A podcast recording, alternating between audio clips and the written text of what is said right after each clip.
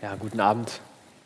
Mein Name ist David und wir befinden uns in der Predigtreihe Lebe deine wahre Identität. Und der Versuch mit diesem Titel, um das nochmal kurz zu wiederholen, ist auszudrücken, wie die christliche Erfahrung, das christliche Leben eigentlich zu beschreiben ist und wie sich auch die, die christliche Weltanschauung grundlegend von allen anderen unterscheidet. Denn im Christentum geht es darum, Gott gibt eine Identität. Gott sagt, wer wir sind. Gott sagt, du bist geliebt, du bist gerecht, du bist heilig und dann folgt, folgt ein Leben. In vielen anderen Weltreligionen und Anschauungen geht die Logik genau andersrum. Da heißt es, wenn du gerecht bist, wenn du akzeptabel lebst, wenn du heilig lebst, dann bist du gerecht, dann wirst du akzeptiert, dann bist du ein Heiliger. Aber das Christentum baut die Logik ganz anders auf. Und simpel zusammengefasst heißt es, du bist jemand und jetzt lebe was du schon lange bist. Lebe, was du bist. Lebe deine wahre Identität. Und es, es geht immer wieder um dieses Thema Identität. Und Identität ist irgendwie alles. Und selbst wenn Paulus in dem Text, den wir gerade gehört haben, anfängt, über, über praktische Veränderungen zu, zu reden, dann kommt er nicht drum rum, wieder und wieder und wieder Rückbezüge zur Identität zu machen. Immer wieder festzuhalten, so seid ihr.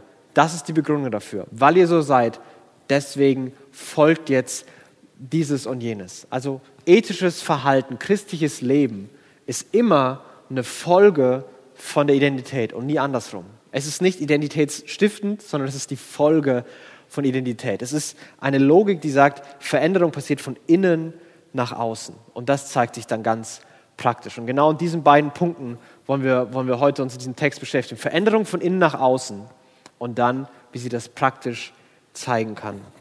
Wir haben in den letzten Wochen länger darüber geredet, wie diese Identität aussieht, was, was dieser Gott, dieser christliche Gott tut und sagt und macht.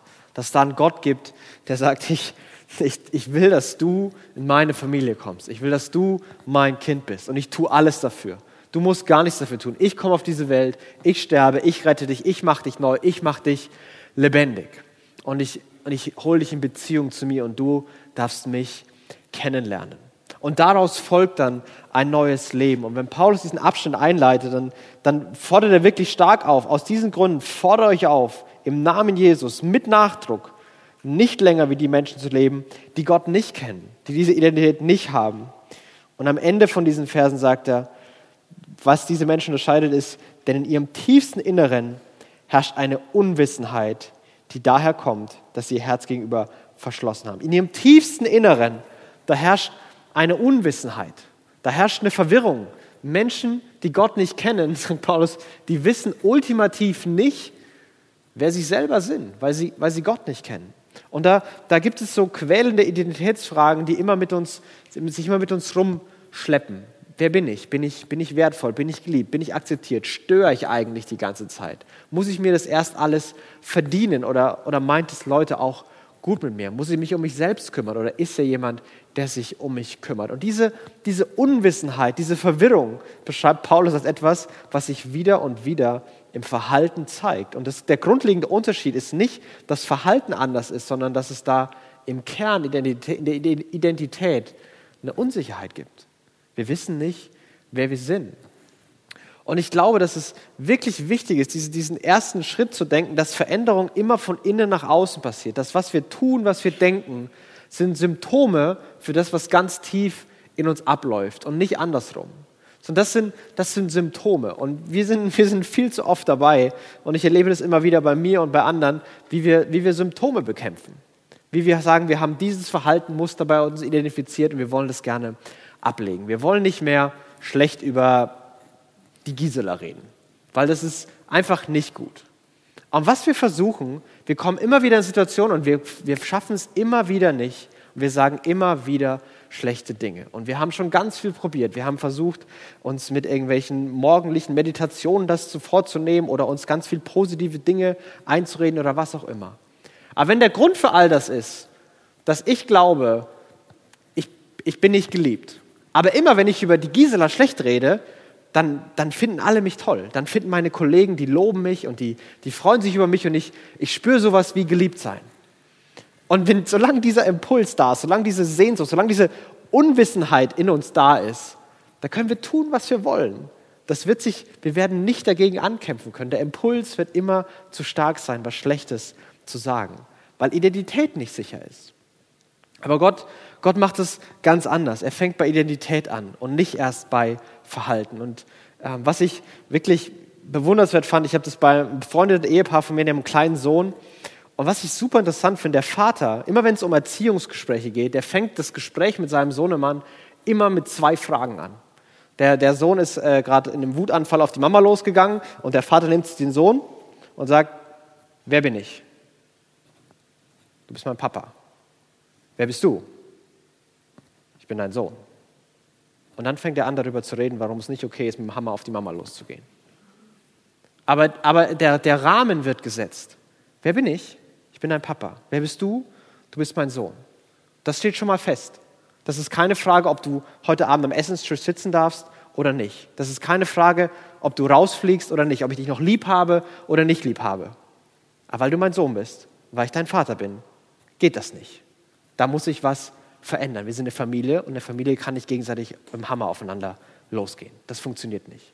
Aber der Rahmen, der Rahmen wird von Anfang an gesetzt. Ich bin dein Vater, du bist mein Kind. Und genau diesen Rahmen will, will Paulus und haben wir versucht in den letzten Wochen ganz lange zu setzen. Und an diesen Rahmen müssen wir uns wieder und wieder erinnern. Denn jedes Mal, wenn wir über Veränderung nachdenken, über, über ethisches Leben, über gutes Leben, dann müssen wir immer in diesem Rahmen anfangen. Okay, wer ist Gott? Unser Vater. Wer bin ich? Sein Kind. Okay, das ist sicher. Und jetzt fangen wir an, nachzudenken. Das sagt Paulus, so habt ihr Jesus kennengelernt. Jesus ist gekommen, um euch Gott vorzustellen, zu zeigen, wer Gott wirklich ist. Und dann beginnt dieser Veränderungsprozess. Und diesen Veränderungsprozess von innen nach außen, den beschreibt Paulus in so einem, in einem ja, fast in einer paradoxen Art und Weise. In Versen 23 und, und 24 sagt er, und ihr wurde gelehrt, euch in eurem Geist und in eurem Denken erneuern zu lassen und den neuen Menschen anzusehen, der nach dem Bilde Gottes erschaffen ist und dessen Kennzeichen Gerechtigkeit und Heiligkeit sind, die sich auf die Wahrheit gründen. Er sagt, ihr wurdet gelehrt, euch in eurem Denken, eurem, eurem Verstand, eurem Geist, eurer, eurer Identität erneuern zu lassen. Ihr wurdet gelehrt, dass das was ist, was Gott tut. Gott verändert, Gott macht neu. Das ist, das ist passiv und das ist ein Prozess. Denn, denn so oft merken wir, ich bin, ich bin damit vollkommen überfordert. Wie soll ich denn mein tiefstes Inneres, meine Identität verändern? Mein Verhalten, ja, da habe ich gefühlt ein bisschen Kontrolle. Aber mein tiefstes Inneres, wie, wie soll ich denn da rankommen? Wie soll ich das denn verändern? Und, und die Bibel sagt wieder und wieder und wieder, ja gar nicht. Gott verändert das. Gott verändert dein tiefstes Inneres. Lass dich erneuern. Lass dich verändern. Und der erste Teilsatz ist, da sind wir total passiv. Und dann wechselt Paulus und auf einmal beginnt er aktiv was zu sagen, wo wir aktiv werden sollen. Er sagt, und zieht den neuen Menschen an, der nach Gottes Bild erschaffen ist. Und das ist wirklich eine, eine interessante Formulierung. Also zieht den, den neuen Menschen an, der, der, der nach Gottes Bild, zieht Jesus an, heißt es auch an anderen Stellen. Also als würde es da so ein, so ein Jesus-Kostüm geben. Und was wir machen sollen, ist aktiv so tun, als hätten wir dieses Kostüm an und als Jesus uns verkleiden. irgendwie, irgendwie ganz, ganz komisch. Und dieses Paradox zwischen Gott erneuert und Gott verändert und wir sollen aktiv werden. Ich finde das sehr, sehr gut beschrieben bei, bei C.S. Lewis in einem seiner Bücher. Und er hat ein, da ein kleines Kapitel, ist nur fünf, sechs Seiten lang. Das hat den, den, die Überschrift So tun als ob. Und er sagt, eine Kerneigenschaft, wie man lernt, wie Veränderungs-, wie diese Prozesse passieren, ist, ist indem wir so tun als ob. Und er, beginnt er, er will damit nicht sagen, dass, ähm, dass wir so tun, als würden wir helfen, aber eigentlich nie helfen und, und so voll die Heuchler sind, sondern er will damit sagen, zum Beispiel, wie lernen Kinder und wie entwickeln sich Kinder? Die spielen und die tun so, als wären sie Erwachsene. Die tun so, als wären sie Feuerwehrmänner und Polizisten und Bauern und Pferdebesitzerinnen und Prinzessinnen und was weiß ich, was es da alles gibt. Die spielen Kaufladen, die spielen sonst was alles. Die tun so, als wären sie erwachsen. Und die wollen auch irgendwie als Erwachsene ernst genommen werden. Und in dem Prozess lernen sie und in dem Prozess verändern sie sich. Und Louis beschreibt dann von sich selbst, wie er gemerkt hat, dass er zum Beispiel einfach bei höflichen Umgangsformen zu anderen freundlich sein, dass er gemerkt hat, umso mehr er einfach sich gezwungen hat, so getan hat, als wäre er den anderen freundlich gegenüber eingestellt und einfach freundlich war, umso, umso weniger schwer ist es ihm gefallen. Umso, umso natürlicher wurde es für ihn, tatsächlich irgendwann freundlich zu sein. Und er sagt, mitten in dem, wir tun so, als ob, wir tun so, als, als wären wir Jesus. Und Gott fordert uns auf, zieht diesen Jesus an, tut so, als, als wärt ihr schon so. Und mitten in diesem Tun lernen wir und formt Gott uns und gestaltet Gott einen Prozess mit uns. Und ich glaube, das kann so ein, so ein Schlüssel sein, was wir tun können. Weil wir sind so weit weg von dem, was wir oft sein sollen. Ideale sind so weit weg und das, wir denken, oh, wir sind völlig überfordert mit dem, wie wir leben sollen. Aber Jesus sagt, hey, beginn mit kleinen Schritten und tu so. Und dann lass mich in dem Prozess dich verändern und dich prägen. Und mit, mit dieser Brille, mit dieser Voraussetzung, mit dieser Veränderung von innen nach außen, ähm, glaube ich, können wir uns den, den nächsten Versen, wo Paulus tatsächlich praktischer wird, ähm, irgendwie stellen. Er sagt, darum legt alle Falschheit ab und haltet euch an die Wahrheit, wenn ihr miteinander redet. Wir sind doch Glieder ein und desselben Leibes. Legt alle Falschheit ab, sondern seid, seid ehrlich miteinander. Ihr gehört alle zu einer Familie. Und in der Familie ist es nicht okay, mit, mit Intrigen und mit Lügen und mit Lästern und mit falschen Gerüchten über die anderen Zwietracht zu sehen. Was ist das denn für eine Familie? Nee, ihr seid eine Familie, das geht nicht mehr. Und es ist nicht so, dass es in der Familie, also wenn es bei uns zu Hause so gelaufen wäre, dass es, äh, wir waren zu viert, zwei Eltern und zwei Söhne, dass es nur drei Plätze am Essenstisch gibt. Und jeweils der Sohn, der sich am Tag über besser verhalten hat, der bekommt den Platz und der andere muss eben in den Garten. Und deswegen wird so ein Konkurrenzkampf geschürt und man beginnt über den, über den Bruder schlechte Dinge zu sagen und ihn bei Mama zu verpfeifen und irgendwie Fallen zu stellen, dass er böse Sachen macht oder irgend sowas. Voller Falschheit. Aber, aber das ist, macht nur dann Sinn, wenn da wirklich ein Platz zu wenig ist. Und er sagt, hey, da ist gar kein Platz zu wenig. Hier ist bei Gott ist Platz für alle. Ihr seid Teil einer Familie. Was soll das alles? Ihr müsst nicht falsch sein. Ihr seid eine Familie. Und wenn es sich nicht so anfühlt, ja, dann tut so. Tut so, als wärt ihr es. Und merkt dabei, wie ihr mehr und mehr und mehr euch so fühlt, als wärt ihr wirklich Teil einer Familie, als wärt ihr Teil der, des gleichen Leibes. Und dann sagt er, wenn ihr zornig seid, dann versündigt euch nicht. Legt euren Zorn ab, bevor die Sonne untergeht. Gebt dem Teufel keinen Raum in eurem Leben. Wenn ihr zornig seid. Und es ist okay, manchmal zornig zu werden. Wenn jemand Vertrauen missbraucht, wenn jemand einen ausnutzt und ungerecht behandelt, dann ist es vollkommen legitim, zornig zu werden. Aber dann gibt es was, wo man sich versündigen kann, wo man sagt, hey, es ist okay, zornig zu reagieren, aber es ist nicht okay, zornig zu bleiben. Es ist nicht okay, das in sich reinzufressen, das mit sich rumzutragen und, und, und immer tiefer und tiefer in sich einfach, einfach bei sich zu behalten und daran festzuhalten. Weil es, da, da entsteht ein ganz destruktiver Zirkel. Am Anfang sind wir vielleicht nur wütend, weil wir, der andere hat was Dummes gemacht und das war eben doof. Und umso länger wir es behalten, umso mehr denken wir, Moment mal, der hätte es eigentlich besser wissen müssen. Hat er das vielleicht sogar mit Absicht gemacht? Nee, das hat er mit voller Absicht gemacht. Und übrigens, das hat er auch schon zum wiederholten Male gemacht. Das hat er auch schon bei anderen gemacht. Und, und, der Wut und der Zorn und die Bitterkeit wird größer und größer und größer. Und er sagt, lasst die Sonne nicht drüber untergehen. Klärt das. Klärt das so schnell ihr könnt. Und manchmal bedeutet das, dass man vielleicht in einem kurzen Moment der Besinnung, in einem Moment, wo man vor Gott oder sich selbst sagt, hey, das war doof, aber ich vergebe und ich kann darüber wegsehen und es ist, und es ist wirklich weg und ihr könnt es klären, super. Aber manchmal geht es nicht. Manchmal muss man es ansprechen. Sagen, hey, was, was du gesagt hast, das hat mich wirklich verletzt, das hat mich wirklich wütend gemacht. Das, das war nicht okay. Hast du das so gemeint? Was ist da los? Und wir müssen das ansprechen, wir müssen das klären, weil sonst sagt Paulus, und das ist eigentlich krass, wir machen dem Teufel die Tür auf. So, dem, dem ultimativen Bösen selbst. Das ist nicht bei den anderen, über die wir zornig sind, sondern sondern bei uns geht da die Tür auf. Und diese Bitterkeit, diese von, von Hass und, und, und Zorn und, und Unvergebenheit zerfressen werden und so eine ganz unausstehliche Person zu werden, das kommt genau daher, wenn wir nicht loslassen, wenn wir Dinge nicht regeln, wenn wir Dinge nicht ansprechen. Und ja, wir fühlen uns nicht danach. Ja, wir fühlen uns nicht, diese Situation anzusprechen und zur Sprache zu bringen. Aber jede zwischenmenschliche Beziehung, ob das eine, eine Partnerschaft, eine Ehe, ob das eine Freundschaft oder ob das eine Familie oder eine Gemeinde ist, es funktioniert nur, wenn es ein Problem gibt. Und die wird es immer wieder geben, dass man es anspricht. Wenn, wenn man anfängt, das alles in sich hineinzufressen, dann wird irgendwann eine Bombe platzen und dann ist alles zu spät. Dann gibt es nichts mehr zu retten. Deswegen sagt Paulus, hey, auch wenn ihr euch nicht danach fühlt, tut so. Sprecht es an. Seid Menschen, die das klären wollen, die das ablegen wollen. Und wenn ihr euch nicht danach fühlt, dann tut so, als würdet ihr das wollen und ihr merkt, wie ihr das ablegen könnt und wie euer Leben freier, neuer und anders wird. Wer bisher ein Dieb gewesen ist, soll aufhören zu stehlen und soll stattdessen einer nützlichen Beschäftigung nachgehen, bei der er seinen eigenen Lebensunterhalt mit Fleiß und Anstrengung durch eigene Arbeit verdient.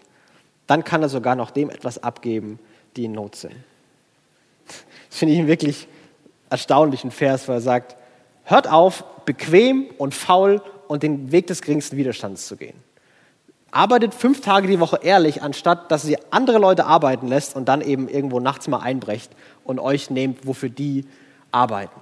Oder anders gesagt, übernehmt Verantwortung für eure Leben. Seid nicht Menschen, die nur Ressourcen ziehen, die nur konsumieren, sondern seid Leute, die sogar in andere, für andere eine Ressource sein können, die für andere was geben können. Und ich weiß nicht, ob du diese, diese Freunde hast oder diese Kollegen hast, die dir manchmal Nachrichten oder E-Mails schreiben, wo du denkst, hey Junge, google doch einfach selber. Google doch einfach selber. Wieso soll ich jetzt eine halbe Stunde mich in das Thema reindenken und dir dann die fertige Antwort geben? Das ist, du, dir ist die, deine Zeit zu schade, aber meine Zeit ist dir nicht zu schade. Was ist denn da los? Oder wir sind so mit, mit Zeit und Problemen, andere sollen unsere Probleme lösen, andere sollen unsere Aufgaben machen, wir, wir, wir saugen andere emotional aus oder was auch immer. Und das ist, das ist okay, dass es diese Phasen gibt. Es ist okay, dass es Phasen gibt, wo man sich auf andere verlässt und auf andere sich stützt und andere die Arbeit für einen machen. Wenn wir zu Hause Geschirrspüler ausräumen mussten und mein Bruder war krank, dann ist es kein Problem, dass ich seinen Geschirrspüldienst übernehme. Wenn mein Bruder nur keinen Bock hat, von seinem Computerspiel wegzugehen, dann ist es ein Riesenproblem, dass ich sein, sein, sein Geschirrspüler für ihn ausräume. Das ist nicht okay, sondern da, da muss was passieren. Nur so funktioniert es. Das ist, das ist nicht okay in so einem Konsum, ich sauge alles aus, ich nutze alles aus. Wieso läuft doch? Mein Leben ist bequem und um mich herum rennen alle. Es ist nicht okay, darin zu bleiben.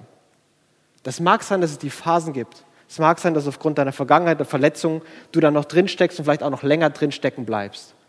Aber es ist nicht okay, damit zufrieden zu sein.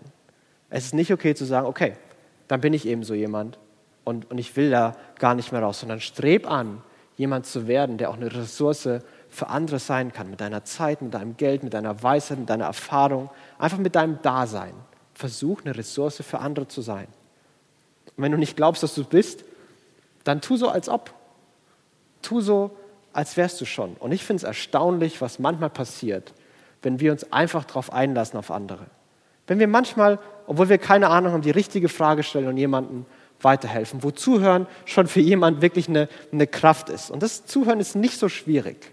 Es ist einfach nicht reden.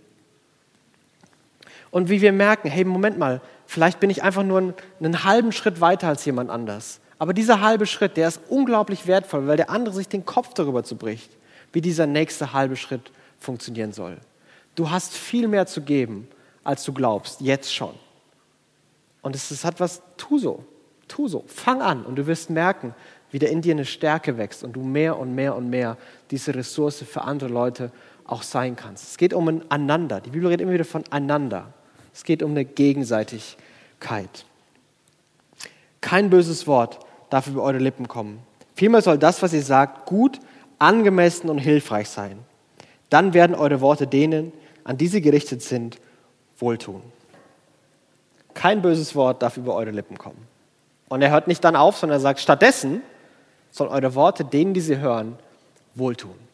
Ihr sollt das Wohl der anderen im Blick haben. Es reicht nicht, aufzuhören, schlecht zu reden, sondern wir sollen Menschen sein, die, an, die, die andere ermutigen, die andere stärken, die positiv sind und wo Leute sagen, hey, das, ist, das war gut, dass du mit mir gesprochen hast. Worte, die wohltun, Worte, die stärken.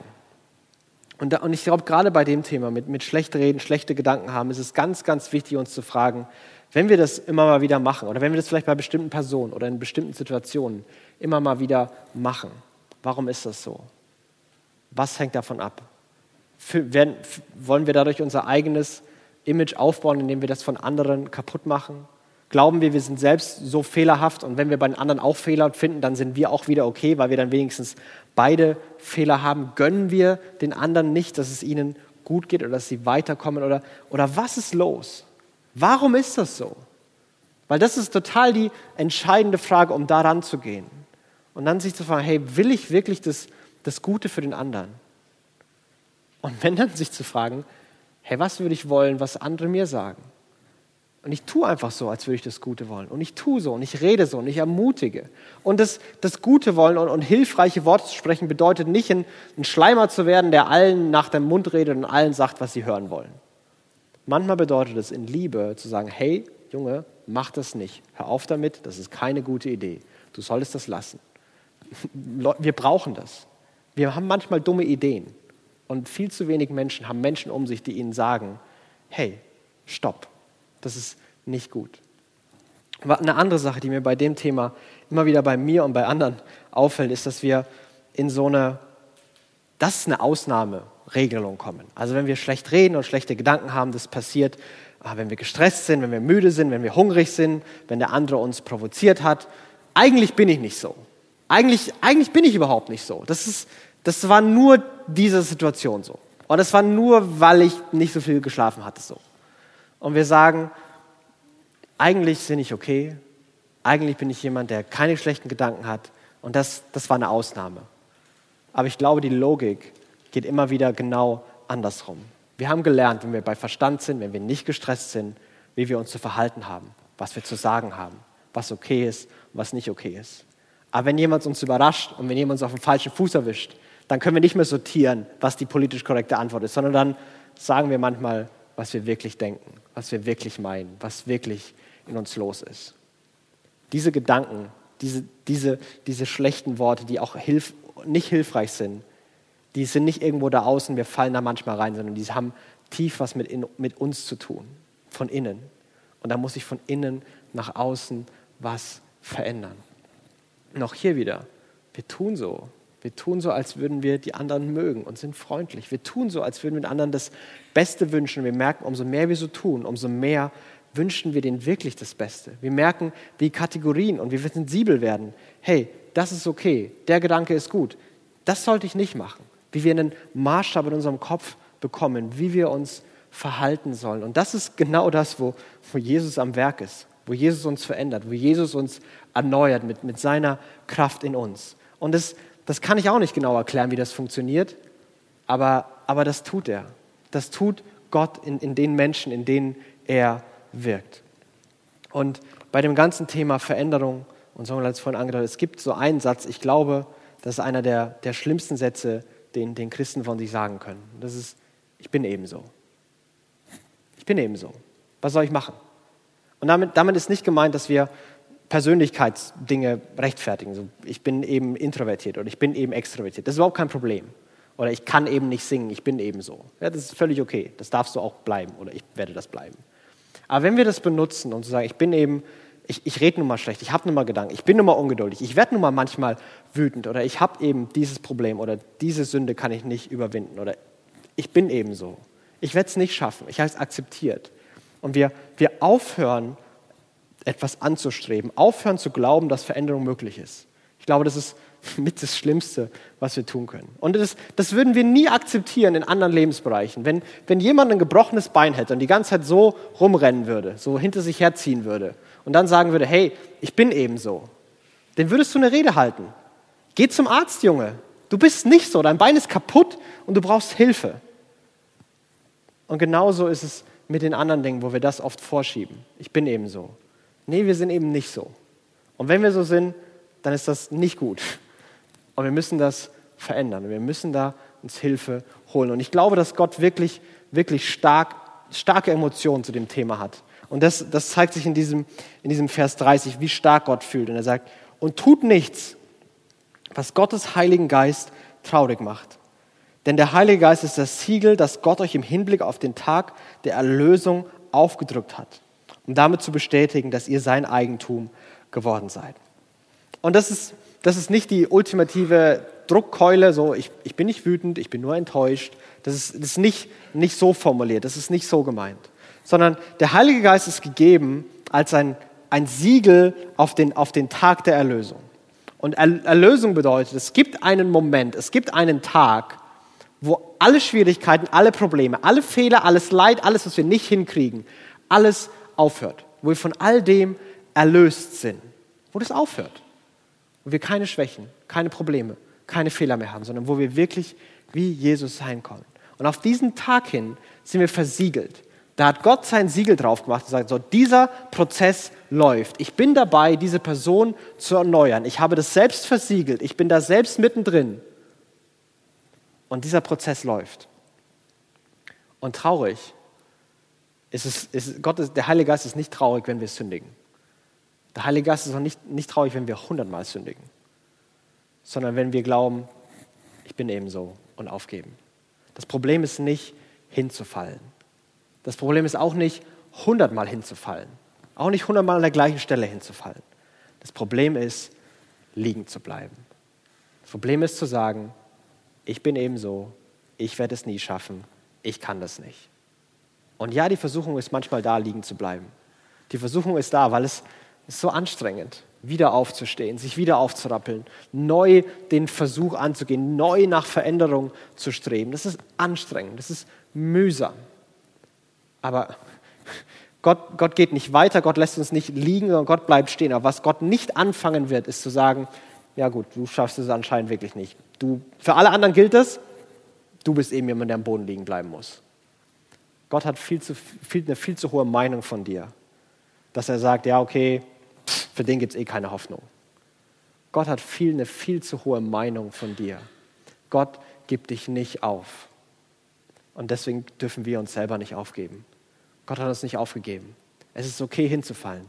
Wir alle fallen hin. In diesem Prozess der Erneuerung fallen wir wieder und wieder und wieder hin. Was glaubst du, warum Paulus all die Dinge schreiben muss? Ja, weil Menschen damit echt kämpfen. Weil wir damit echt kämpfen. Und das ist okay. Aber was nicht okay ist, ist zu sagen, ich glaube nicht mehr an Veränderung. Ich will mich gar nicht mehr verändern. Ich habe einfach akzeptiert, wie ich bin und da bin ich wirklich frei. Und ich glaube, da wird Gott wirklich traurig. Nicht in einem enttäuscht Sinne, sondern in einem, hey, das ist einfach schade. Du, du, du verschwendest so viel und du verpasst so viel, was ich dir geben will, was ich dir ermöglichen will, was ich dir schenken will. Und du glaubst, dass es besser ist, im Schlamm liegen zu bleiben. Das, das macht mich traurig. Es ist ein, ein Mitfühlen, das aus Liebe heraus traurig sein. Ich bin eben so. Das ist nicht okay. Wenn du Christ bist, das ist nicht okay, das von dir zu denken. Und es ist ganz egal, wie lange du in manchen Situationen steckst, wie, wie, wie unglaublich hoch der Berg ist, wie oft du schon nicht geschafft hast. Gott gibt dich nicht auf. Es ist nicht okay zu sagen, okay, jetzt bleibe ich eben liegen. Das ist nicht okay. Gott wird nicht akzeptieren und sagen, ja, okay, du wirst es eben nicht schaffen, sondern Gott ist im Werk, Gott will dich erneuern. Du bist versiegelt auf den Tag der Erlösung und du wirst erlöst sein. Punkt. Weil Gott das macht. Gib nicht auf. Und er fasst zusammen in den letzten Versen, sagt, Bitterkeit und Aufbrausen, Zorn und wütendes Geschrei und verleumderisches Reden haben bei euch nichts verloren.